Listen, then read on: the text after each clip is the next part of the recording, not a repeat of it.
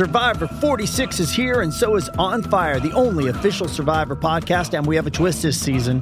The winner of Survivor 45, Dee Valladares, will be joining us every week. We're going behind the scenes of the biggest moments, the how and the why things happen, and the strategy and analysis you can only get from someone like me, a Survivor winner. Listen to On Fire, the official Survivor podcast, wherever you get your podcast.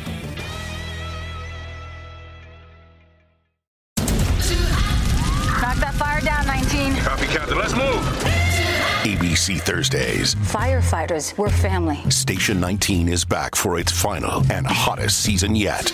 The subject has explosive chemicals. With fiery romances. You're the love of my life. And Andy is finally in charge. I'm gonna be the best damn captain the station has ever seen. Station 19. All new Thursdays, 10, 9 central on ABC and stream on Hulu. Does Monday at the office feel like a storm? Not with Microsoft Copilot. That feeling when Copilot gets everyone up to speed instantly? It's sunny again. When Copilot simplifies complex data so your teams can act, that sun's shining on a beach. And when Copilot uncovers hidden insights, you're on that beach with your people and you find buried treasure. That's Microsoft Copilot. Learn more at Microsoft.com/slash AI for all.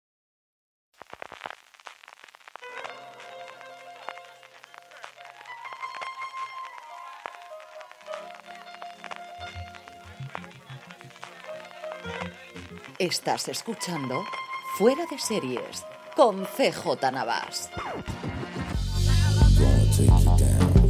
Bienvenidos a lo mejor del 2023 en Movistar Plus, el programa de fuera de series donde repasamos cómo ha leído el año a la plataforma de Telefónica, las noticias más importantes, su evolución durante el año, sus principales estrenos, lo que más nos ha gustado en forma de top 5 y lo más esperado de cara al 2024. Yo soy CJ Navas y para hablar del 2023 de Movistar Plus me acompaña Juan Francisco Bellón. Juan, ¿cómo estamos? Pues mira, yo se ha, se ha encendido eh, la fuera de series señal y pese a ser 25 que estaba con los canelones en la boca, pues yo he venido a grabar. Tú me llamas, yo vengo. Vamos a hablar de la principal plataforma de nuestro país y sobre todo final de año con, vamos, eh, con muchísimas, muchísimas novedades. Eh, a nivel corporativo, con esa entrada del gobierno escalonada y veremos a ver cómo se produce con la SEPI en el accionario de Telefónica, pero sobre todo con dos grandes noticias que fue, para empezar, esa reinvención de Movistar Plus, recuperando el antiguo Canal Plus y ofreciéndolo no solo a los clientes de Telefónica, sino a todo el mundo que pagase 14 euritos por poder tener todas sus series y también parte de su deporte, Juan. Sí, esto llegó en, en agosto. Yo creo que una buena apuesta porque al final han conseguido crear ahí una mezcla de tengo algo para todo el mundo, pero para una familia, o sea, tengo eh, series, novedades, tanto eh, las mejores series de producción española como algunas de las mejores internacionales. Eh, tengo fútbol, algunos partidos clave, tengo otros deportes, tengo cine, un estreno cada día de cine que, oye, yo pensaba que esto iba a ser una chorrada, pero no, yo lo echaba de menos esto. Uh -huh. Y, ostras, pues ahí han creado como una especie de plataforma que creo que se adapta muy bien a lo que es un núcleo familiar de varias personas. Tiene un poquito para todo el mundo. Tienes eh, un montón de canales, tienes concursos, si es que tienes de todo. Entonces creo que es como eh, en vez de tirar por lo que hace Netflix, vamos a dar una alternativa, una alternativa pensada para un público concreto, que es el de aquí de España, y ofrecerle algo que, que pueda gustar a, a, familias, ya sean que tengan eh, la fibra contratada con nosotros o, o, que no, por un precio inferior. Eso sí, lo que yo creo que los que mucho no esperaban es que después de esta, es la creación de este Movistar Plus Lite, por llamarlo así, por 14 euros, que veníamos de los 8 anteriores, eh, pasemos ahora al 15 de enero a subir el precio de nuevo. En, en medio año sube un 20% de esos 14, pasamos a los 17. Sí, la tradicional subida de todos los 15 de enero que tiene todos los productos de Telefónica, pero es cierto que es extraño que suba tan poco tiempo después y al final son 3 euros al mes, que como siempre lo comparen, mm. que 3 euros al mes te da para un café y una tostada normalmente y poco más, dependiendo de dónde vivas, pero al final se nota y un 20% es una subida bastante, bastante interesante, como os digo, en la línea de lo que llevo haciendo desde hace ocho años telefónicas con toda su tarifa de todos sus productos. Eso también es totalmente cierto. Y luego, si esto no era suficiente, lo que hemos tenido a final de año es una reestructuración de su contenido. Ya ocurrió el año pasado con AMC, que salieron sus contenidos y se creó ese AMC Select que te podías suscribir adicionalmente. En su paquete de Ficción Plus tenían hasta ahora integrado los contenidos de Disney Plus. Eso va a salir y va a costar también 4 euros o 2 euros si lo contratáis antes del eh, final de marzo que se puede hacer. Y lo que van a integrar son, por un lado, Sky Showtime, que recordar que ya tenía un acuerdo en su momento con Showtime, que cuando se marcha HBO porque monta HBO Max, cuando se marcha la parte de Netflix, cuando se van yendo todas las producciones internacionales, ellos siguen teniendo los estrenos de Showtime y los seguían teniendo y ahora lo comentaremos a primeros de año, así que ese acuerdo o esa unión entre las dos siempre existía y sobre todo yo creo que lo más sorprendente es ese acuerdo que han llegado con Warner Bros. Discovery para ir integrando enero y febrero parte de sus contenidos y luego con el desembarco de Marx integrar directamente, aparece, dentro de la interfaz de Movistar, que esa es otra, todavía está pendiente de renovación, llevan un año anunciando que van a tener nueva interfaz dentro del propio servicio de Movistar. Sí, y luego, eh, después de esto, lo que tenemos también es la integración de Warner Bros. Discovery, eh, si ya de por sí eh, eh, no, era suficiente este Sky Showtime, eh, Movistar Plus que se convierte en el gran, o se va a convertir este 2024 en el gran agregador de, de canales y de plataformas de streaming. Vamos, yo creo que la oferta es imbatible, o sea creo que dos plataformas que tienen algunas de las mejores series de la historia y que siguen sacando muchas de ellas. Pero no solo eso, o sea, y además la renovación de canales de televisión de Warner TV, de TCM, Discovery Channel, Eurosport y la CNN. Hombre, nada mal se, se plantea este 2024 una vez llegue Max aquí a España. Desde luego que siguen teniendo ese acuerdo con Netflix para poder hacerlo con un descuento muy pequeño, en ese caso sí es cierto, pero integrar su contenido, ese de Disney ah. Plus que os comentaba, es decir, esa nueva pelea que será quién puede ser lo que era la uno cuando yo era joven y prometía y era niño del botón por defecto, que para muchos hogares a día de hoy es Netflix, Movistar quiere competir no solo para los abonados de Telefónica de la fibra o del servicio suyo tradicional de televisión, sino para todo el mundo a día de hoy en el futuro, el que sea ese portal de entrada para poder ver todo el contenido, algo que especialmente en Estados Unidos, se están disputando entre eh, Amazon por un lado con Prime Video, Apple por otro lado y luego Roku, que no tiene presencia internacional, pero que es el dispositivo más consumido y que más utilizan. Algo parecido al Chromecast aquí en España, que yo creo es el más popular de los que tenemos por encima de Fire y por supuesto por encima del Apple TV. Allí hay como 70 millones de Roku en funcionamiento a día de hoy en Estados Unidos, que se dice pronto. Eh, la evolución de este 2023, eh, evidentemente hablar de Movistar es hablar de uno de los grandes impulsores de la afición española, junto con A3 Media, el resto de plataformas, HBO va haciendo sus cositas, eh, Disney parece que está arrancando la maquinaria, pero desde luego desde esa apuesta definitiva de Movistar hace unos años por la afición es de las que más dinero invierten, más nombres tienen y más producciones sacan en ficción y en series documentales, porque ese final de año que hemos tenido en los dos aspectos yo creo que ha sido tremendamente interesante y muchas de ellas series de esas series, tanto series documentales como series de ficción, de las que hemos comentado en los últimos tiempos.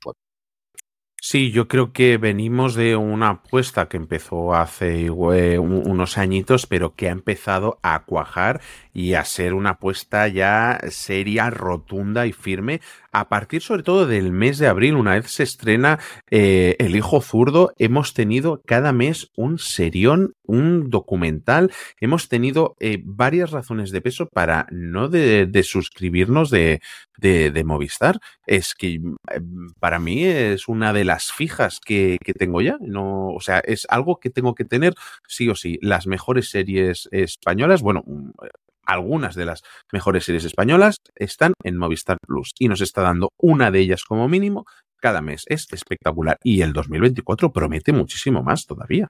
Sí, repasamos algunos de los principales estrenos. De verdad que aquí son principales estrenos. Como hablamos sobre todo de Netflix, de hmm. es que hay muchísimas más, mucho más documentales, mucho más series de todos los canales que agrega, pero al final de las cosas que pueden ser más propias de Movistar y tener ellos en exclusiva. Enero arrancamos con la segunda temporada de Supernormal, de ese tipo de comedias que le funciona también a la plataforma, y luego Llorono, precedente de ese acuerdo que os decía previamente que tenían tradicionalmente con Showtime. En febrero nos llegó la décima temporada y última de The Blacklist, una serie que funciona como un tiro allí donde se ha emitido. Y luego tuvimos el documental Joaquín Sabina sintiéndolo mucho.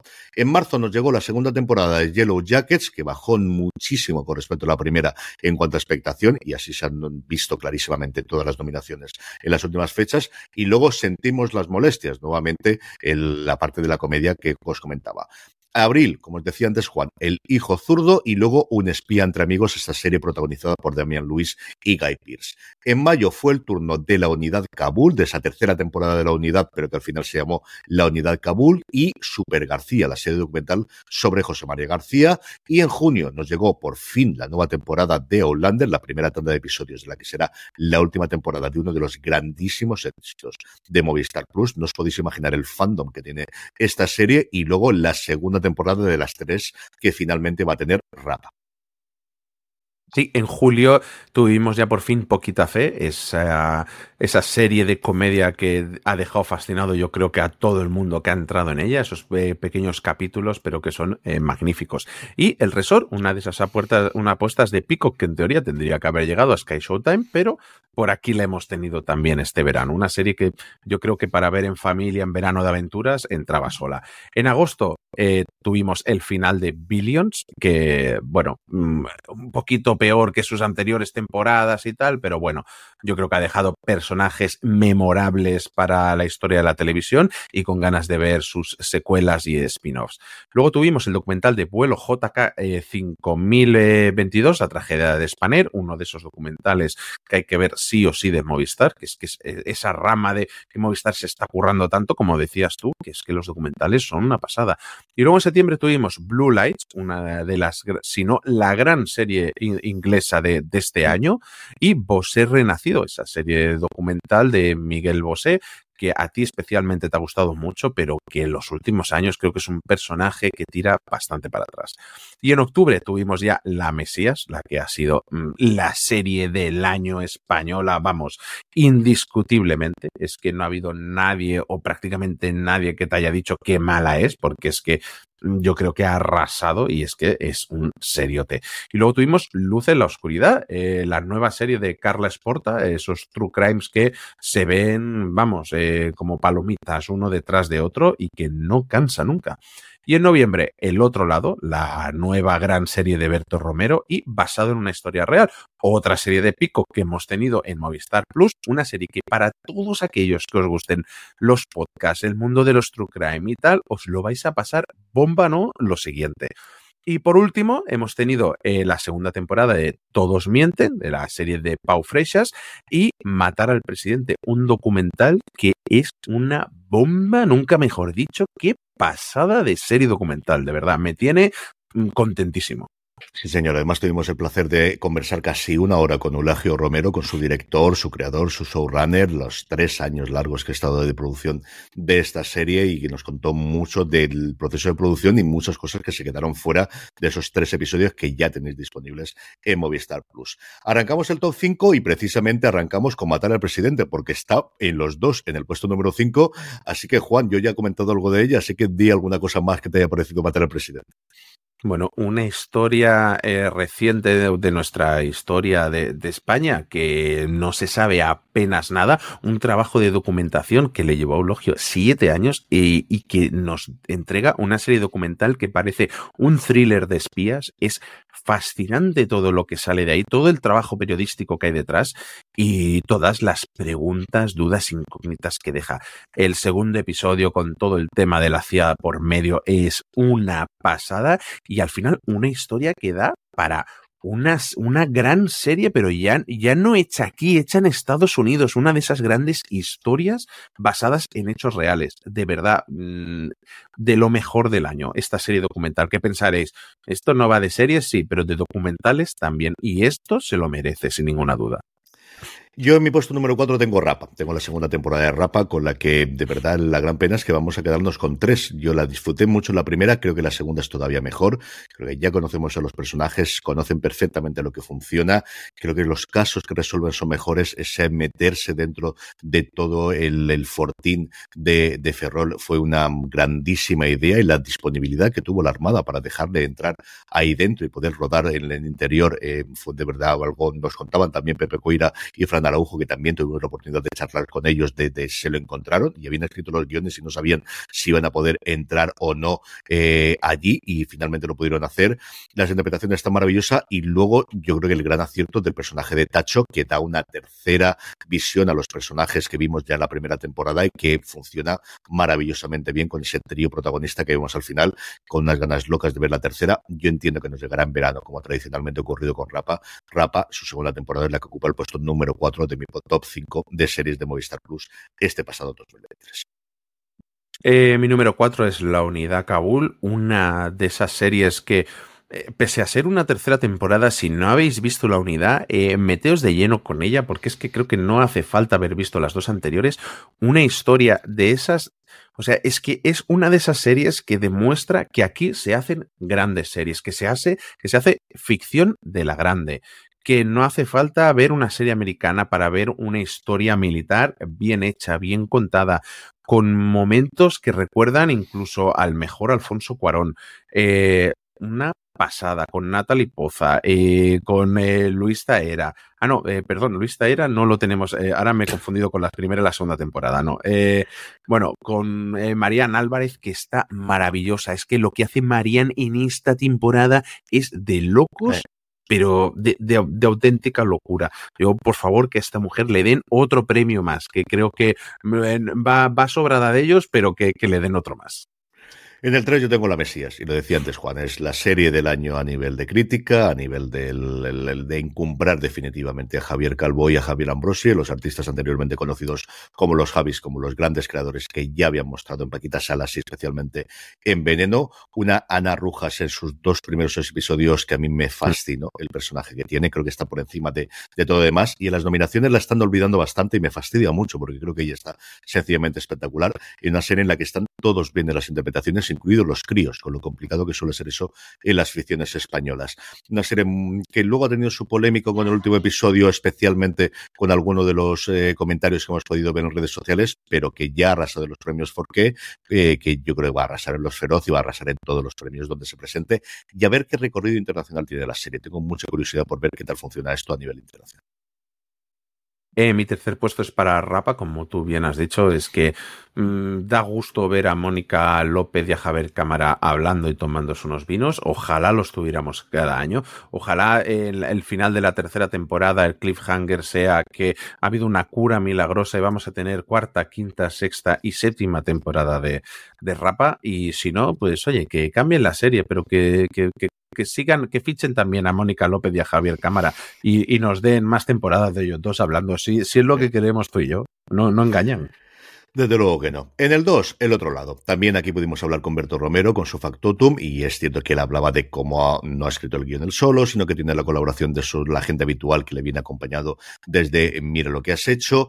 Una serie que podía fallar por todos los lados, que buscaba el ir más allá de la comedia que tradicionalmente hemos juntado a Berto y a Buenafuente, que tiene un papel mucho más importante de lo que inicialmente, por lo que veíamos en la nota de prensa, yo pensaba que iba a tener. Tiene un papel prioritario. Es cierto que el protagonista es Berto, pero tiene secundarios que realmente también son protagonistas. Se rodea de un elenco maravilloso y esa dificultad de encontrar el tono de comedia, de comedia costumbrista, de comedia de nadie sabe nada, de la comedia de siempre de Berto y Buenafuente, con sus puntitos de terror, con sus puntitos de intriga, con su puntito de thriller, a mí me ha fascinado. Esa nostalgia de las épocas de los 90 y de la televisión española que vemos en muchas ocasiones en flashback o en cintas de VHS que mete su protagonista en varias ocasiones.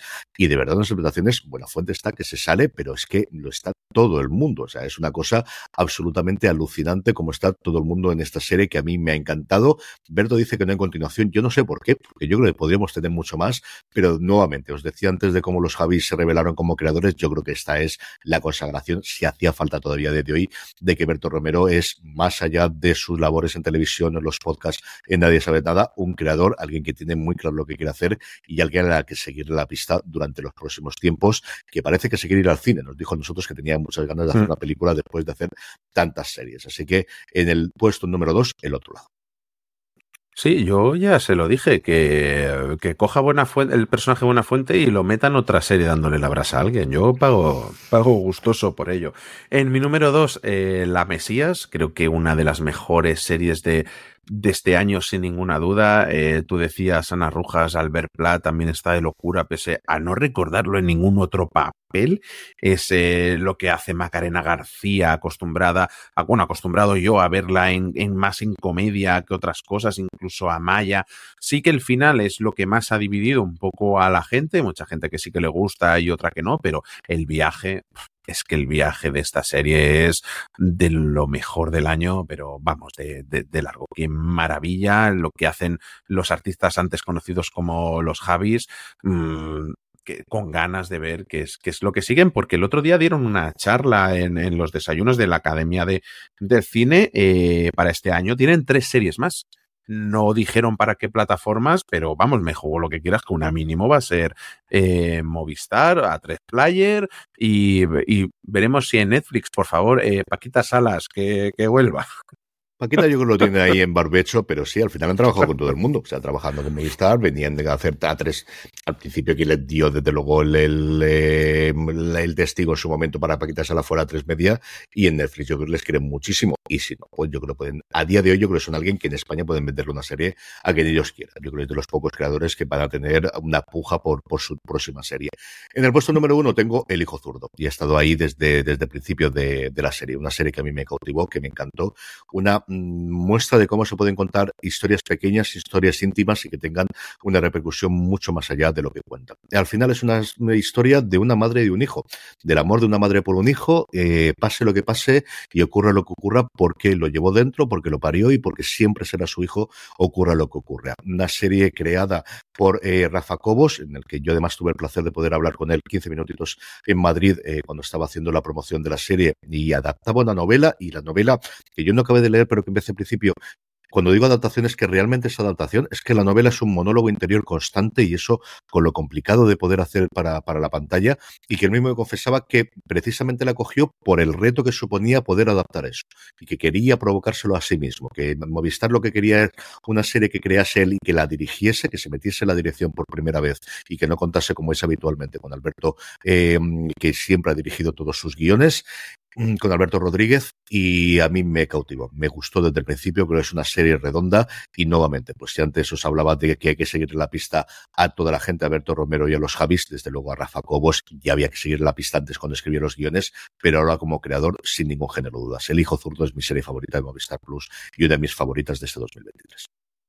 Yo he de confesar que he hecho un poquito de trampa, he hecho una especie de Don Carlos, porque no he puesto ni el hijo zurdo ni el otro lado, porque sabía que las ibas a poner tú. Y quería hablar de más cosas también, eh, como la unidad Kabul, que ahí, ahí estaba. Eh, es que no cabe todo en 5, no, en dime no, en 10, pero es que en 5 no cabe todo y ha sido un año para Movistar que te la marinera. Sí, señor. Y precisamente mi número uno ha sido poquita fe. Lo que yo me llegué a reír con esta serie es que me viene a la cabeza ahora mismo el capítulo del verano con, con las batallas de Napoleón, el capítulo del cuadro de, de Franco. Eh, vamos, o sea, lo que me he reído ha sido locura. Eh, Raúl Cimas, Esperanza Pedreño están sensacionales. Eso de de, esa especie de falso documental, pero mientras estás entrevistando a los otros personajes, están contestando a lo que están haciendo los otros. O sea, me parece la vuelta de tuerca definitiva a este tipo de comedia eh, que hemos visto tanto en Estados Unidos. Y luego el personaje de, de Chani Martín, ese vecino crápula eh, que todo el mundo odia, está sensacional. No, no, lo siguiente, con unas ganas tremendas, porque según creo dijeron que de esto debería haber segunda temporada. Espero verla bien pronto, si no este 2024 a principios del 25, por favor. Yo me alegré mucho por Montero y Madiagán, por sus creadores, que son los creadores de Cámara Café, y que al final, pues una serie que se vio una barbaridad de España, que tuvo Legión y su continuación en forma de película, que tuvieron esa serie llamada Justo antes de Cristo, que yo creo que no tuvo buena suerte en Movistar Plus, mm. y creo que este estilo de serie como es Poquita Fe le funciona mucho mejor al tipo de humor que hacen dos, ellos dos. Yo coincidí porque hicimos la presentación en su momento en Espacio y Fundación Telefónica de Justo antes de Cristo, además fue una vez en que me llevan muchísimos alumnos míos de la universidad y tuve tiempo de, para conversar con ellos dos. Eran dos personas de verdad eh, agradabilísimas y estuvieron encantadores y me ha alegrado especialmente por ellos porque creo que les ha funcionado muy bien y creo que es un tipo de serie que a ellos, al tipo de humor que ellos eh, habitualmente hacen, les funciona tremendamente bien. It's Kaylee Cuoco for Priceline. Ready to go to your happy place for a happy price? Well, why didn't you say so? Just download the Priceline app right now and save up to 60% on hotels. So, whether it's Cousin Kevin's Kazoo concert in Kansas City, go Kevin, or Becky's Bachelorette Bash in Bermuda, you never have to miss a trip ever again. So, download the Priceline app today. Your savings are waiting. Go to your happy place for a happy price. Go to your happy price, Priceline. Esto ha sido el 2023, pero tenemos mucho, pero que muchísimo más en el 2024, porque justo además cuando estamos grabando, Movistar ha mandado una nota de prensa recordándonos los 10 series, que no son todas las que estrenarán, pero las 10 que ya tienen confirmadas de cara al 2024, solo de su producción propia. Sí, porque tenemos este 18 de enero, tenemos ya el estreno de Galgos, esta mal llamada Succession española, que es como le está llamando la, prensa, pero vamos, con el trailer tiene una pinta eh, fascinante. Tiene Adriano Zores, Malser Borrás, Patricia López, bueno, eh, fantástico. La segunda temporada de El Inmortal. Eh, Bellas Artes, eh, de la nueva serie de los creadores de El Encargado y de Nada, que pues vamos, yo pensaba que esto iba a ir también para Disney Plus y no, aquí la vamos a tener. Mm. Eh, Celeste, la nueva comedia de Diego San José, después de Vota Juan, Vamos Juan y Venga Juan. Le tengo unas ganas loquísimas a esto. Ya es que ya la sinopsis me fascina. Eh, Celeste trata de. de él, él, lo ha definido que es como una Zodiac, pero con IRPF, de, de una. Ay, ahora no me sale. La inspectora de, de Hacienda inspectora, a punto sí, de, de jubilarse. Eso, una inspectora de Hacienda a un día de jubilarse que empieza a perseguir a una gran estrella del pop latina. Maravilloso. Los años nuevos, lo nuevo de Rodrigo Sorogoyen. Eh, tenemos Marbella, la nueva serie de Dani de la Torre y de Alberto Marini que tiene una pinta también sensacional. Muertos SL, la nueva comedia de Laura y Alberto Caballero, ambientada en, en una empresa de pompas fúnebres. Eh, querer de la, de la directoria, eh, ay, de la, perdón, de la lengua que se me traba, de la directora eh, Alauda Ruiz de Azúa, que es la creadora que tiene eh, tres premios Goyas por cinco lobitos. ¿Qué más? Segunda Muerte, nueva serie de Agustín Martínez, uno de los integrantes de Carmen Mola. y la tercera temporada, la temporada final de Rapa, que es esto, que tienes unas ganas tremendas de que llegue, pero que no quieres que llegue el final de Rapa. Y muchas más que anunciarán. Sabemos que está el proyecto de Garbo, que nos comentaron Pepe Coy y Araujo cuando hablamos con ellos. Series documentales tienen un montón, desde luego, en producción, porque hay un montón de cosas por ahí pendientes. Eh, yo creo que anunciarán algo más de cara a enero, porque todo esto en distintas partes de producción sí es cierto y con fechas solamente conocemos la fecha concreta de Galgos y sabemos que en febrero llega la segunda temporada del Inmortal todavía sin fecha. Pero yo creo que con esto más o menos completan el primer semestre del año y nos va a llegar bastante más en la segunda parte, más allá de las compras internacionales que siempre va a haber dos o tres series de la BBC, especialmente inglesa, especialmente inglesa, especialmente en la BBC, como ha ocurrido con Blue Lights este año. Y claro, ahora la incorporación de todo el catálogo de Sky Showtime, el catálogo de más cuando se incorpore, que al final no deja de ser parte de la oferta que va a tener Movistar Plus. Despedimos este repaso de Movistar Plus, como siempre hacemos con nuestros deseos del año nuevo para la plataforma y el propósito personal que vamos a hacer para el próximo año. Eh, ¿Cuál es tu deseo para Movistar Plus el año que viene, Juan? Mi deseo es que sus ficciones españolas sigan creciendo y que suban el nivel. Y luego esta pequeña queja que tengo yo, que es que mejore la aplicación de Apple TV. De Apple TV del cacharrico del Apple TV. Porque mm. en las demás plataformas en televisores y tal, por lo que yo sé, funciona bastante bien. Pero la del Apple TV, un poquito que mejore eso, por favor. Yo me peleo con ella todos los santos días porque es de las que más veo y al final se me sale. Cuando salta el vídeo de reproducción automática de repente deja de funcionar uh. durante un porón de tiempo y es terrorífico. Los anuncios siempre van bien. O sea, eso nunca hay problema de sí, conexión, sí, nunca hay sí. problema. Los anuncios creo que va por otro sistema distinto y esos no fallan, puedes tener caída de internet, no sabes cómo mágicamente aparecen, no hay problemas. Pero en otros sí que desde luego me ocurre. Yo sobre todo que los movimientos que se están produciendo en Telefónica con los cambios accionariales y con todo el futuro no les afecten. Porque al final yo creo que han encontrado el punto y ya tiene la maquinaria engrasada y es complicado que cuando papá tiene problemas no vaya a tenerlo después, tanto a nivel de presupuestos como a nivel de injerencia, como a nivel de todo lo demás. Creo que se están haciendo, como os digo, cosas muy, muy buenas a nivel de ficción y de series documentales y espero desde luego que esto, que al final es una pequeña gota dentro de todo lo que afecta a Telefónica, pero si haciendo el va a afectar, no tengan cambios dentro de ellos. Y tu propósito personal para el 2024 con respecto a Movistar Plus, Juan. Pues ahora con lo de los estrenos diarios intentar ver más cine, porque las series las llevo más o menos al día, pero jolín, es que vaya peliculones que se estrenan y ahora en Navidades, y mm, es que junto a Netflix que lo comentábamos que ha dejado alguno de sus mejores estrenos para este año, eh, lo de Movistar es de locura también con sus estrenos de cine, así que cine y palomitas a tope es mi propósito de año nuevo con Movistar. Yo por mi parte son los documentales y también los cortos, porque precisamente comentaba en streaming para el día más corto del año, que es el día 21, que se hace siempre una pequeña, por la asociación o la agrupación de eh, festivales de cortos, hacen un poquito de impulso de los cortometrajes, que es un género que funciona en festivales y que sigue dando eh, origen a muchos nuevos creadores.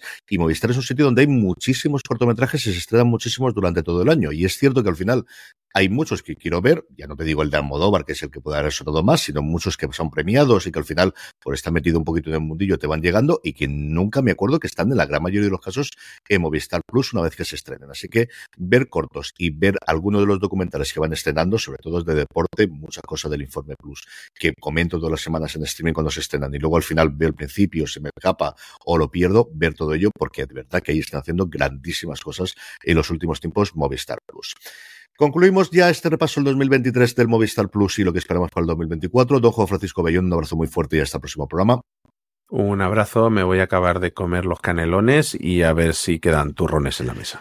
Y a todos vosotros, querida audiencia, gracias como siempre por escucharnos. Pasaros por fuera de series.com, que tenemos mucho más contenido, y por nuestra tienda, la tienda fuera de series, fuera de series.com barra tienda, que seguro que tenemos algo que te gusta. Gracias por escucharnos. Como siempre, recordad, tened muchísimo cuidado y fuera.